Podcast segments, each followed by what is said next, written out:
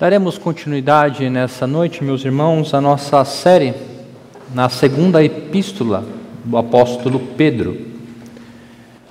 Série a qual nomeamos como a fé que nos faz conhecer.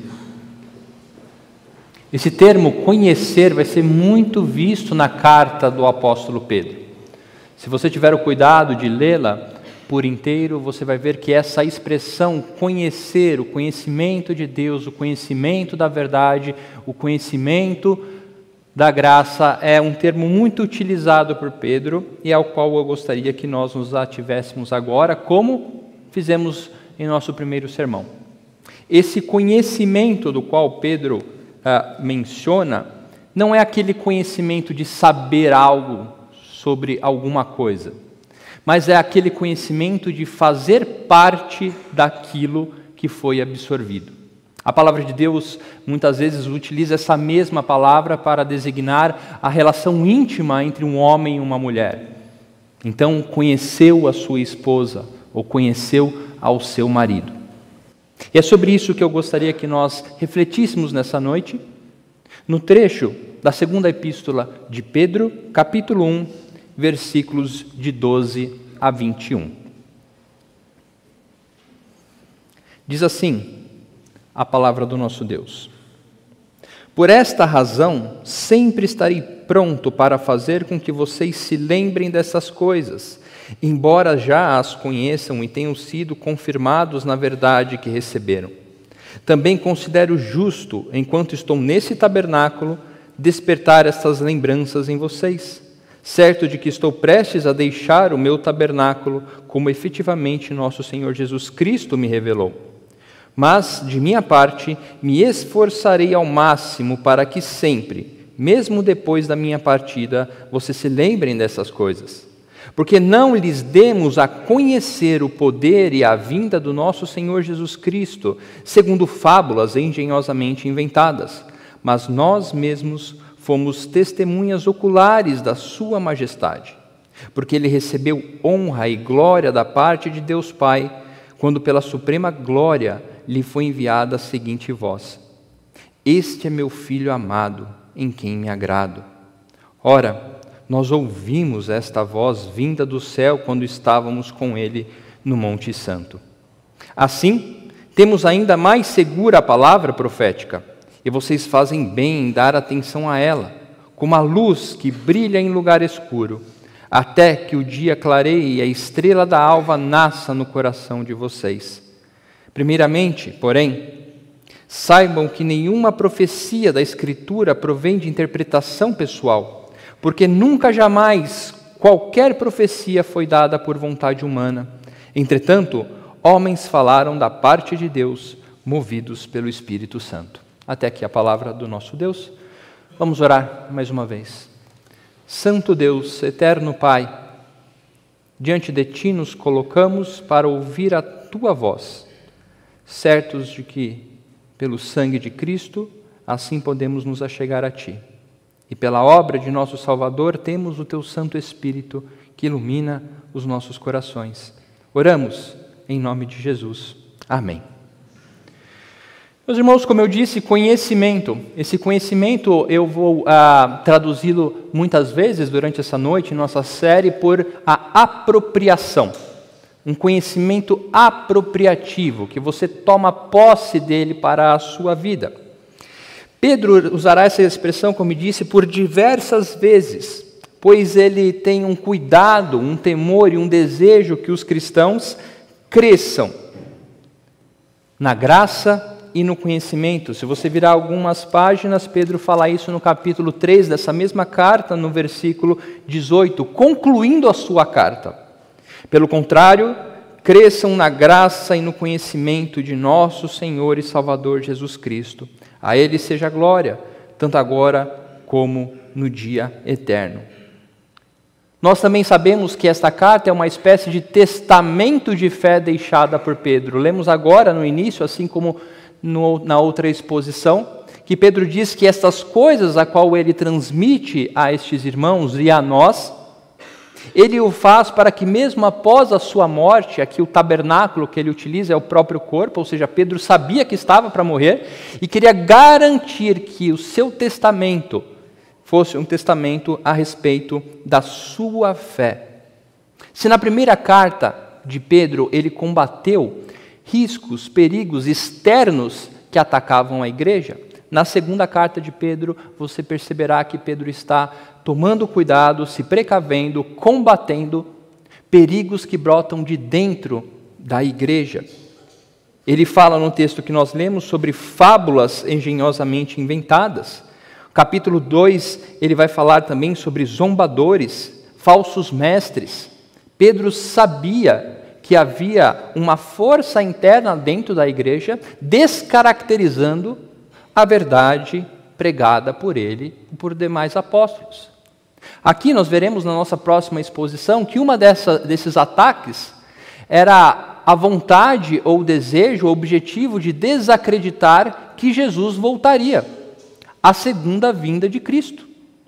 Muitos diziam que os cristãos não haviam entendido a mensagem de Jesus e que ele não voltaria. Sim, Jesus voltará, nós veremos na próxima exposição, mas também nessa. Ou seja, havia um perigo eminente dentro da igreja. E por esse motivo, Pedro irá estabelecer nessa passagem qual é o padrão, qual é a fonte, qual é o fiel da balança para mantermos o ensino correto a respeito da revelação de Deus. Nessa noite, o tema do nosso sermão é conhecendo, se apropriando da revelação de Deus. Para isso, nós veremos três pontos principais que Pedro aborda. O primeiro é que a revelação de Deus é a fonte para o verdadeiro conhecimento a respeito de Jesus. O segundo é que a revelação de Deus é a fonte transformadora daqueles que conhecem a Jesus. E por último, que a revelação de Deus nada mais é do que a sua voz revelada aos homens.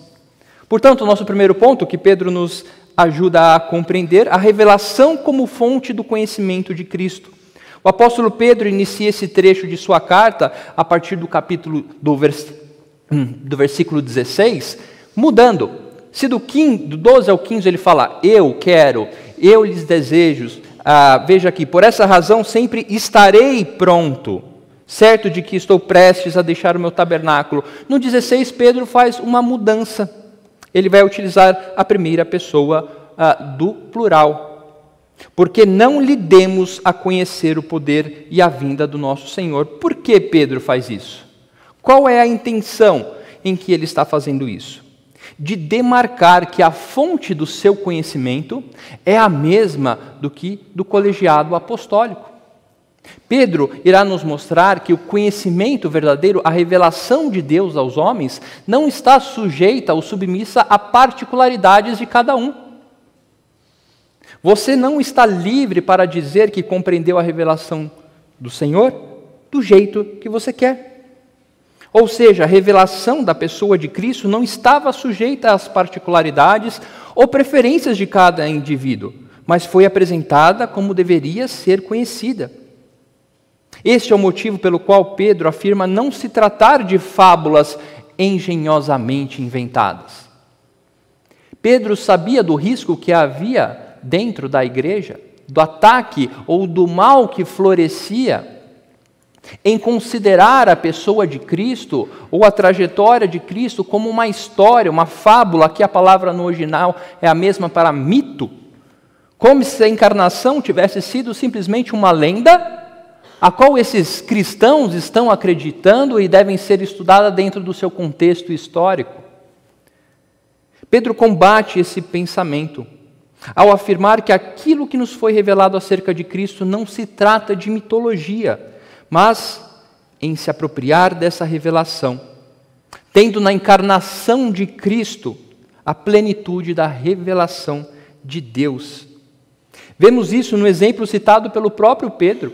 Pedro vai dizer: olha, o que nós aprendemos e lhe passamos, meus irmãos, não é conto da carochinha. Não é simplesmente mais um folclore deste grupo que está aqui nessa região. Mas não, é o conhecimento da revelação de Deus em Cristo Jesus. Então Pedro irá citar uma passagem muito conhecida e nós teremos que nos deter, deter, a ela, porque Pedro a mencionou, que é a passagem da transfiguração. Quando ele diz: Fomos testemunhas oculares da Sua majestade, porque ele recebeu honra e glória da parte de Deus Pai, quando pela suprema glória lhe foi enviada a seguinte voz: Este é meu filho amado, em quem me agrado. Pegue a sua Bíblia, vá para Mateus 17, versículos de 1 a 8. É a passagem ao qual Pedro se refere. Diz assim o Evangelho de Mateus: Seis dias depois, Jesus tomou consigo Pedro e os irmãos Tiago e João e os levou em particular a um alto monte e Jesus foi transfigurado diante deles. O seu rosto resplandecia como o sol, e as suas roupas se tornaram brancas como a luz. E eis que lhes apareceram Moisés e Elias falando com Jesus. Então Pedro, tomando a palavra, disse a Jesus: Senhor, é bom estarmos aqui. Se o Senhor quiser, farei aqui três tendas: uma para o Senhor, outra para Moisés e outra para Elias. Falava ele ainda quando uma nuvem luminosa os envolveu. E eis, vindo da nuvem, uma voz que dizia: Este é o meu filho amado, em quem me agrado, escutem o que ele disse. Ao ouvirem aquela voz, os discípulos caíram de bruços, tomados de grande medo. Jesus aproximou-se e tocou neles, dizendo: Levantem-se e não tenham medo. Então eles, levantando os olhos, não viram mais ninguém a não ser Jesus. Pedro, então, no seu testemunho, em sua segunda carta, diz: Nós vimos, nós vimos a majestade, a glória do Deus encarnado. Mas eu gostaria que nessa noite nós víssemos como Pedro também amadureceu espiritualmente. Queria que nós prestássemos atenção no contraste daquele Pedro que estava na transfiguração e deste Pedro que agora fala deste momento. Parece que lá Pedro deixou-se levar pelo momento, fazendo com que ele perdesse a compreensão acerca da pessoa de Cristo que ali estava. Pedro se deixou levar pela, pelo momento, pelo êxtase, pela sua visão ao ponto de tratar Cristo como um profeta. Quando Pedro, e, e como é próprio de Pedro, né, entrão, a transfiguração está acontecendo, tudo aquilo, e diz que Pedro tomando a palavra. Pedro avança ali e diz: Jesus, façamos três tendas aqui, uma para você, uma para Moisés, uma para Elias. Meus irmãos, o que eu quero dizer aqui é que Moisés e Elias não, não são dignos de honra. Mas a questão é que Pedro não compreendeu, naquele momento, o que estava acontecendo. Cristo é superior a qualquer profeta. Cristo, Deus encarnado, é a revelação máxima de Deus a nós. A plenitude da revelação de Deus reside em Cristo. Se o rosto de Moisés estava brilhando quando ele desceu do Monte Sinai, pelo reflexo da glória de Deus em seu rosto, na transfiguração, a face de Cristo emanava esta glória. Esta foi a revelação dada por Pedro, quando ele nos ensina na sua segunda carta. Pedro agora compreende a pessoa de Cristo como a plenitude da revelação. Somente em Cristo, somente em Cristo a plenitude da revelação. Pedro foi ensinado naquele momento pela voz do Pai, que disse: Este é meu filho amado em quem me comprazo. Pedro cita propositalmente essa frase para dizer: olha, quando falamos de Cristo, não estamos falando de mais um profeta. Quando falamos a respeito de Cristo, estamos falando da plenitude da revelação de Deus. Somente em Cristo o Pai se deleita. Somente quando nos apropriamos de Cristo podemos nos achegar diante de Deus o Pai. Deus não se agradou de nós. Éramos como filhos da sua ira. Mas na sua revelação, assim como ele revelou a Pedro e a nós, em Cristo, reconhecemos a plenitude da revelação. Este é o motivo pelo qual Moisés, como representante da lei, e Elias, como representante dos profetas, saem de cena. E ali só fica Jesus. Porque ele é o único que pode dizer para os discípulos: não tenham medo. Não tenham medo. Pedro reconhece a soberania, a glória, como ele diz mesmo, a glória que lhe foi dada a Cristo Jesus. Meus irmãos, a falta da centralidade da pessoa de Cristo, daqueles de que alguma forma tentam ter um relacionamento com Deus, é uma demonstração de falta de compreensão da revelação de Deus. O que eu estou dizendo é que cada vez mais Cristo está deixando de ser o centro da fé de muitas pessoas. Muitas pessoas que querem buscar um relacionamento com Deus estão deixando cada vez mais a pessoa de Cristo de lado, descentralizando tudo aquilo pelo qual as Escrituras nos foram dadas. Tudo significa a respeito de Cristo. Isso pode soar, no mínimo, como imaturidade espiritual, mas também um perigo de tentarmos estabelecer um relacionamento com Deus à parte de Cristo. Quantas vezes a pessoa de Cristo é dada como aquele que está para simplesmente caminhar conosco? Você já deve ter visto aquela menção do homem dando na praia e dizendo com Deus onde estava você, então ele pede para olhar para as pegadas e diz: Só tem uma pegada, Senhor, o Senhor nunca estava comigo. Não, eram as minhas pegadas que estavam ali.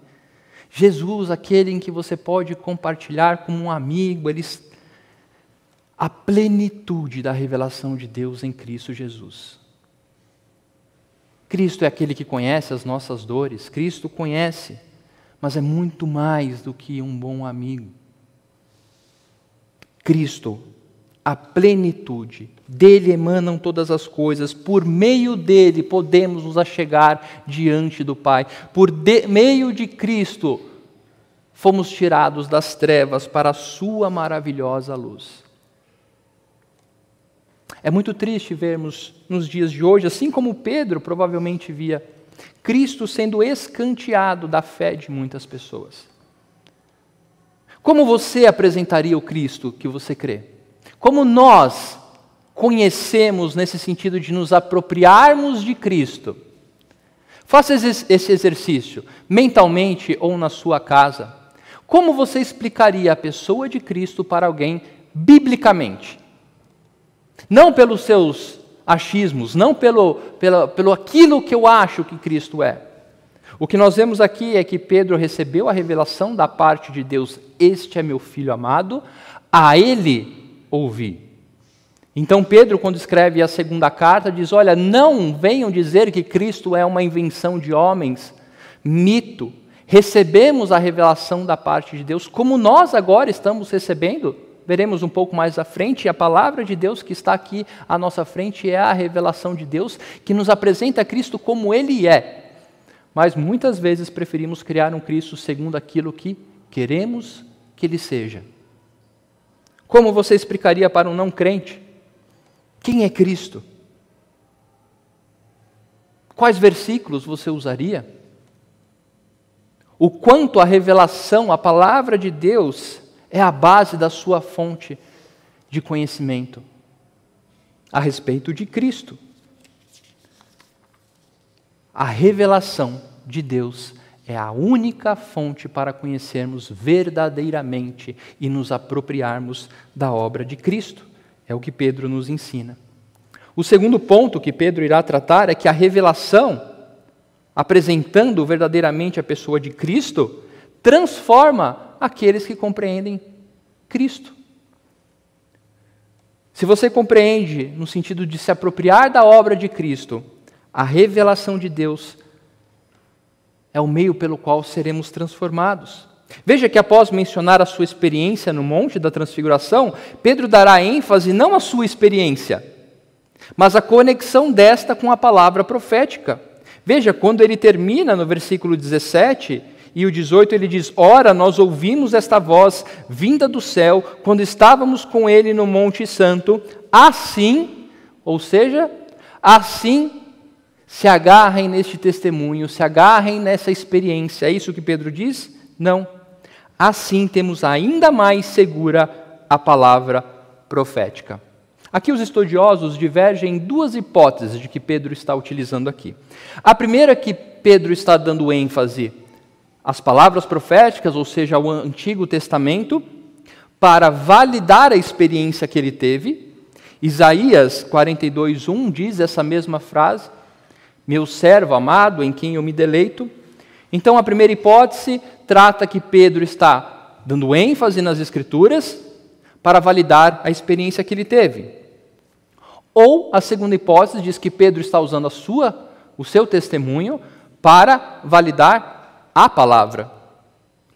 Em qualquer um dos casos, fica claro que a ênfase e o objetivo de Pedro é destacar a superioridade da palavra profética a quem da experiência. Pedro vai dizer: temos ainda mais segura a palavra profética e vocês fazem bem em dar atenção a ela como uma luz que brilha em lugar escuro. Pedro compreendia que a sua experiência pessoal, embora tenha sido extraordinária, não poderia ser considerada superior à revelação dada por Deus da forma com que ele decidiu o registro escrito. A palavra viva e atemporal, como Hebreus nos ensina.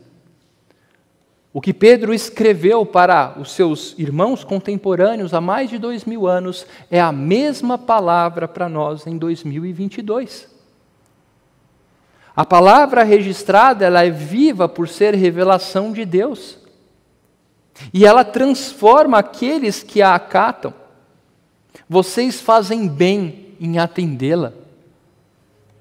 Pedro compreendeu, aquele Pedro meio atrapalhado na transfiguração, aprendeu o que significava a ele dai ouvidos.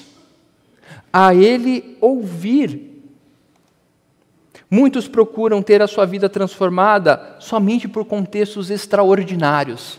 Sabe? Eu preciso que algo extraordinário aconteça na minha vida. Eu preciso uma manifestação, eu preciso de algo além do normal, para que a minha vida seja transformada. Um sinal, como os fariseus pediram a Jesus, dê-nos um sinal. Uma confirmação visível, como Gideão pediu a Deus. Ou até mesmo querendo exigir a força que bênçãos sejam nos dada, como Jacó fez. Meus irmãos, o que Pedro nos ensina é que não podemos nos apegar a manifestações extraordinárias que realmente Deus exerceu ao longo da história, mas na Sua revelação, como Ele nos deu, nos apropriando da Sua palavra para termos vida transformada. A verdade é que às vezes nós não precisamos dizer que não cremos que a palavra de Deus é realmente a Sua revelação. A questão é o quanto nós pegamos esta verdade e colocamos em prática em nossa vida.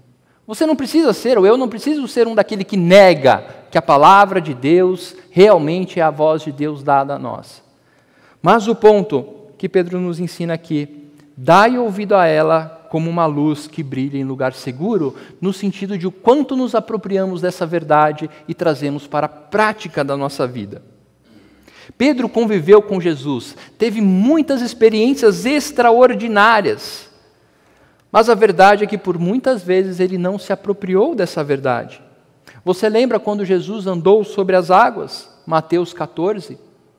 Pedro ali viu aquela cena e disse: Senhor, deixe-me ir até você. Jesus disse: Venha. E Pedro, no caminho, começa a afundar. Então Cristo vai, o salva e diz: Homem de pequena fé, por que você duvidou? Em Mateus 16, quando Jesus pergunta aos discípulos quem as pessoas dizem quem eu sou, e pergunta para ele quem vocês dizem, Pedro diz: Tu és o Cristo, o Filho do Deus vivo. Muito bem, Pedro. Mas logo a seguir, quando Jesus diz que precisaria morrer, Pedro chama a atenção de Jesus: Não, não, Senhor, que isso? E Jesus diz: Arreda-te de mim, Satanás. Pedro estava num processo de amadurecimento, assim como nós. Pedro aprendeu que por muitas vezes nós cremos que a palavra de Deus é realmente a sua voz, mas não nos apropriamos dela quando precisamos pôr em prática a nossa vida. Como você enxerga a sua relação familiar? Como você lida com a sua esposa, com o seu marido? A palavra de Deus ou a pessoa de Cristo é que lhe conduz as suas decisões, a forma com que você ensina aos seus filhos, a forma com que você exerce a sua profissão, ela é pautada naquilo que Deus diz ser correto? Prática. Deus nos chamou para uma vida prática. A sua revelação é para nos conduzir a uma corrida, a completar uma carreira, a viver de modo digno do Evangelho a fazer jus à santa vocação. Vejam, meus irmãos, o que Pedro nos mostra é que Deus se revelou a nós na plenitude da pessoa de Cristo, para que por meio desta revelação nós pudéssemos ser transformados. Obediência à Sua palavra. Vemos agora um Pedro espiritualmente maduro, transformado por essa apropriação testificando da suficiência e inerrância das Escrituras. E este é um outro ponto que, infelizmente, muitas frentes religiosas têm corrompido. A palavra de Deus é inerrante e suficiente. Suficiente. O que eu quero dizer é que ela não erra. Quando ela diz que nós estamos errados, nós estamos errados. Quando ela aponta o nosso pecado, é para dizermos, como Davi: pequei Nessa noite eu gostaria que nós tivéssemos este olhar a respeito das Escrituras. Ela é o fiel, ela é o que diz que é certo e errado, não importa o seu contexto cultural, não importa o seu nível intelectual, não importa a sua conta bancária. Quando Deus diz que é errado, é errado. Quando diz, Deus diz o modo correto de viver é para nos apropriarmos e alegremente dizermos sim, Senhor porque a Sua palavra é como luz que brilha em lugar escuro. A não ser que você queira viver na escuridão, a não ser que você queira viver topando com obstáculos, se machucando. A palavra de Deus é a luz que ilumina o caminho que devemos seguir, mas ela também é a luz que expõe os nossos pecados. Ela penetra aquela brechinha da porta que te incomoda quando você vai dormir e tem aquela luzinha na porta ali. A palavra de Deus é aquela luz que entra naquele pecado que ninguém sabe que você comete. Naquela compreensão de mundo errada que você tem. Nos pecados que você alimenta em seu coração. A palavra de Deus chega ali. E por chegar ali, ela é a única que pode tratar você compreende esta verdade? Você compreende assim como o apóstolo Pedro nos ensina dar atenção a ela como uma luz que brilha no lugar escuro. A revelação de Deus por Sua palavra escrita é aquilo que nos, nos faz seguir segundo a Sua vontade, porque ela é útil para o ensino, para a repreensão, para a correção, como Paulo ensina Timóteo para a correção, para a educação na justiça, a fim de que o servo de Deus seja perfeito e perfeitamente habilitado para toda boa obra. Meus irmãos, está posto à nossa frente. Não no monte longe para que alguém precisa buscar, não nas profundezas do oceano que alguém precise mergulhar, mas a palavra de Deus está posta nossa em nossos corações para vivermos de modo digno e experimentarmos aquilo que Ele tem para nos dar. É útil para todas as situações. A questão é o quanto nós recorremos a ela. O quanto nós recorremos a ela, em vez de nos apegarmos à nossa situação financeira. Se a minha conta está bem, eu estou bem. Se eu estou saudável, está tudo ok. Onde está o nosso alicerce? Onde é a fonte da nossa transformação de vida? Veja que João, outro que estava neste momento, também teve a mesma experiência que Pedro e, de igual forma, em sua primeira carta, não se detém tanto à experiência, mas aquilo que ela provocou em sua vida.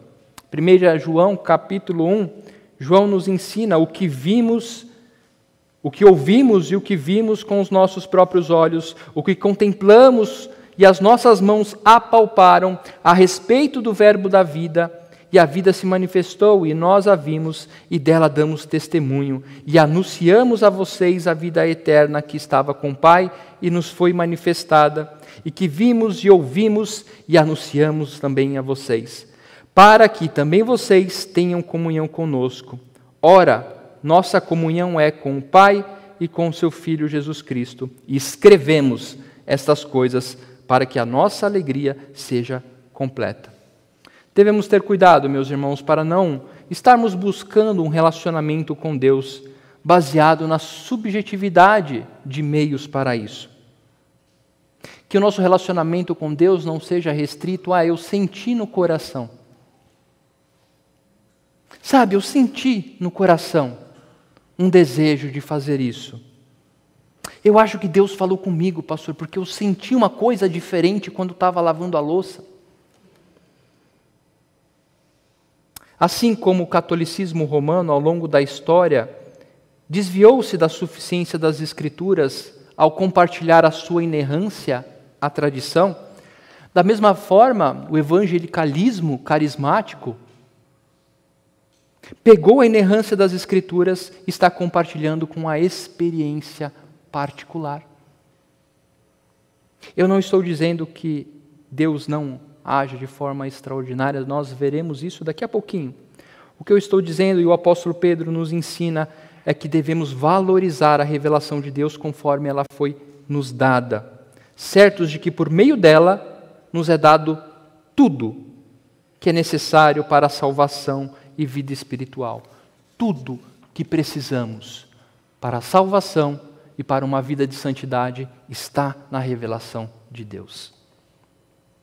E esse é o motivo para crermos que a revelação de Deus nos apresenta Cristo como verdadeiramente é, transforma a nossa vida, porque ela é a voz de Deus. O nosso terceiro ponto, a revelação é a voz de Deus aos homens. Isso mesmo, contrariando aqueles que dizem acreditar que uh, a Bíblia foi escrita por homens, pastor. Ou você pode ouvir isso no seu trabalho, na sua escola, ou dentro da sua própria casa. Ah, você dá tanta ah, importância para a Bíblia, mas ela foi escrita por homens, assim como nós. Realmente. Mas a Bíblia não é um diário de experiências religiosas.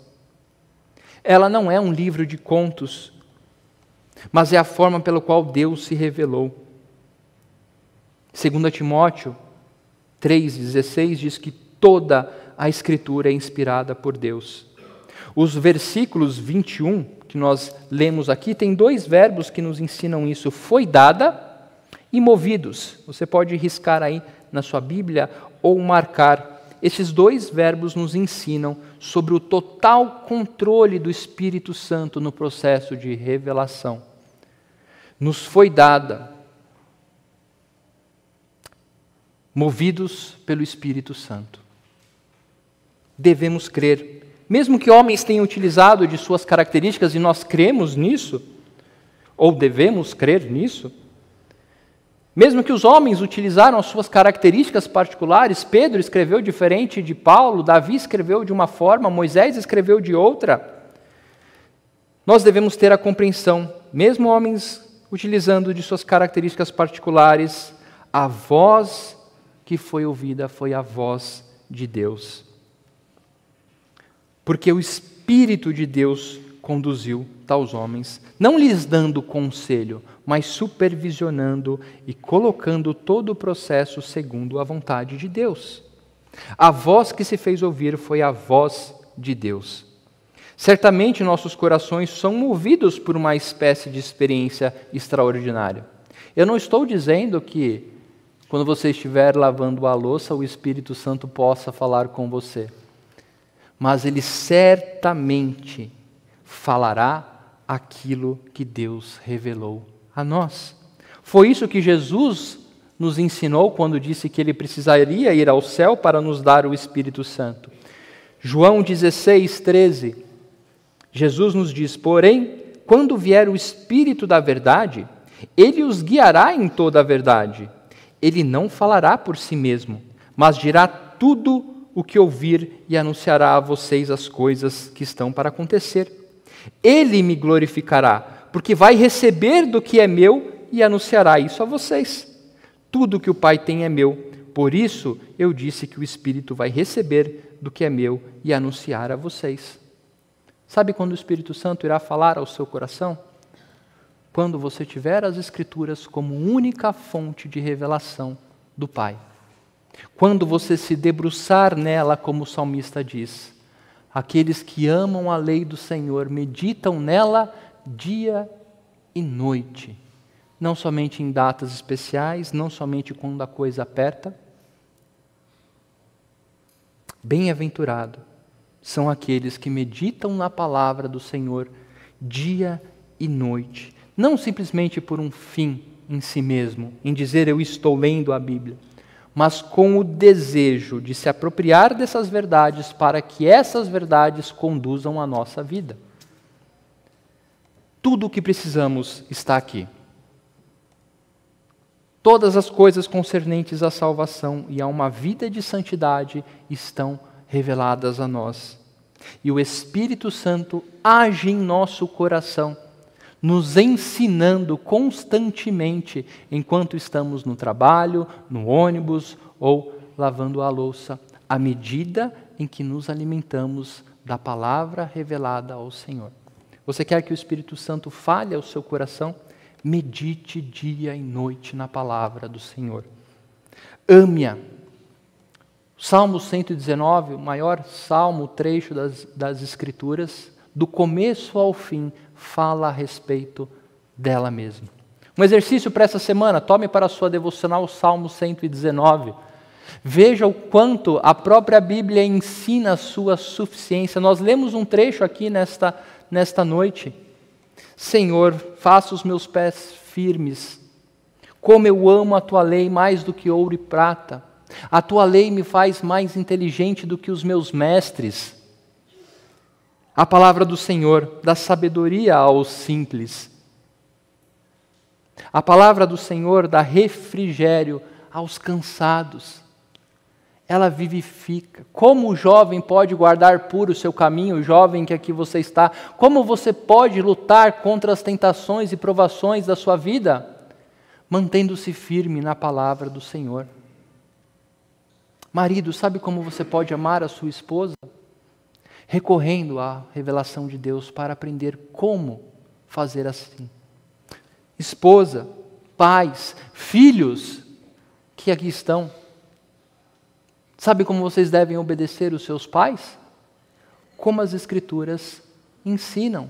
E não pensem que vocês são jovens demais para ler a Bíblia, pois ela foi dada a todos aqueles que querem conhecer a Jesus Cristo. Portanto, meus irmãos, algumas aplicações que nós temos nessa noite sobre esse trecho da segunda carta de Pedro. O primeiro é que, sendo a voz de Deus, ou seja, sendo a Bíblia a voz de Deus, nós deveríamos considerar a importância que ela tem em nossa vida. Se você crê que a Escritura é realmente a voz de Deus, como você a considera? Como você considera? Lembre que Pedro ouviu a voz de Deus e ela disse: Este é meu filho amado, de quem eu me agrado, a ele ouvir. Como a Bíblia faz parte de sua vida? Você a ama a ponto de se submeter a ela, mesmo quando ela confrontar os seus desejos mais preciosos? o seu amor às riquezas, ao status, ao trabalho ou à sua própria vontade? Quão grande é o seu ego que não pode ser dobrado pela palavra do Senhor? Quão grande é a nossa prepotência que não possa ser subjugada pela palavra do nosso Senhor? Segundo, devemos nos perguntar sobre qual é a centralidade da nossa fé. Está na pessoa de Cristo? O quão Cristo é o centro da nossa fé? Ou quão Cristo está simplesmente para atender os nossos desejos? Este é o meu filho amado, e somente nele eu me satisfaço. Se queremos de alguma forma ser aceitos diante de Deus, é somente tendo Cristo como centro de nossa vida. Terceiro, o nosso amor pela Escritura não pode ser um fim em si mesmo, em conhecer um idioma antigo, em saber de detalhes e nuances. Não é este o objetivo. Mas o amor pela Escritura deve ser porque sabemos que ela irá nos conduzir a uma vida de santidade. E por último, certos de que a Escritura é a revelação inerente e suficiente, devemos nos submeter a ela. Mas não só isso, devemos apresentá-la a este mundo como ela é. Como você fala da Bíblia para outras pessoas? Como você apresenta Cristo? Como você apresenta a sua fé aos outros? Se você compreende que as Escrituras é a voz de Deus, se você tem Cristo como centralidade em sua vida, se você compreende que é pelas Escrituras que a sua vida será uma vida de santidade, você não só deve se submeter a ela, mas apresentá-la a este mundo como ela é a luz que brilha em meio às trevas. Que Deus nos abençoe. Vamos orar? Senhor, diante de Ti, certos, ó Pai, das falhas que cometemos, certos, ó Pai, de quantas vezes preferimos atender os nossos desejos a nos curvar à Sua voz, Senhor. Quantas vezes a nossa surdez nos faz experimentar, ó Pai, o distanciamento de Ti. Queremos, Senhor, que o Teu Santo Espírito rompa esta surdez, ó Pai. Pedimos, ó Deus, que o Senhor nos ajude a caminhar compreendendo que a Tua palavra, ó Senhor, mesmo escrita por homens, foi inspirada pelo Seu Santo Espírito e é por meio dela, por meio único, exclusivo e suficiente, ó Pai, dela, conhecemos tudo aquilo que cremos e queremos que por meio dela proclamemos tudo aquilo que cremos. Se conosco, Senhor. Em nome de Jesus. Amém.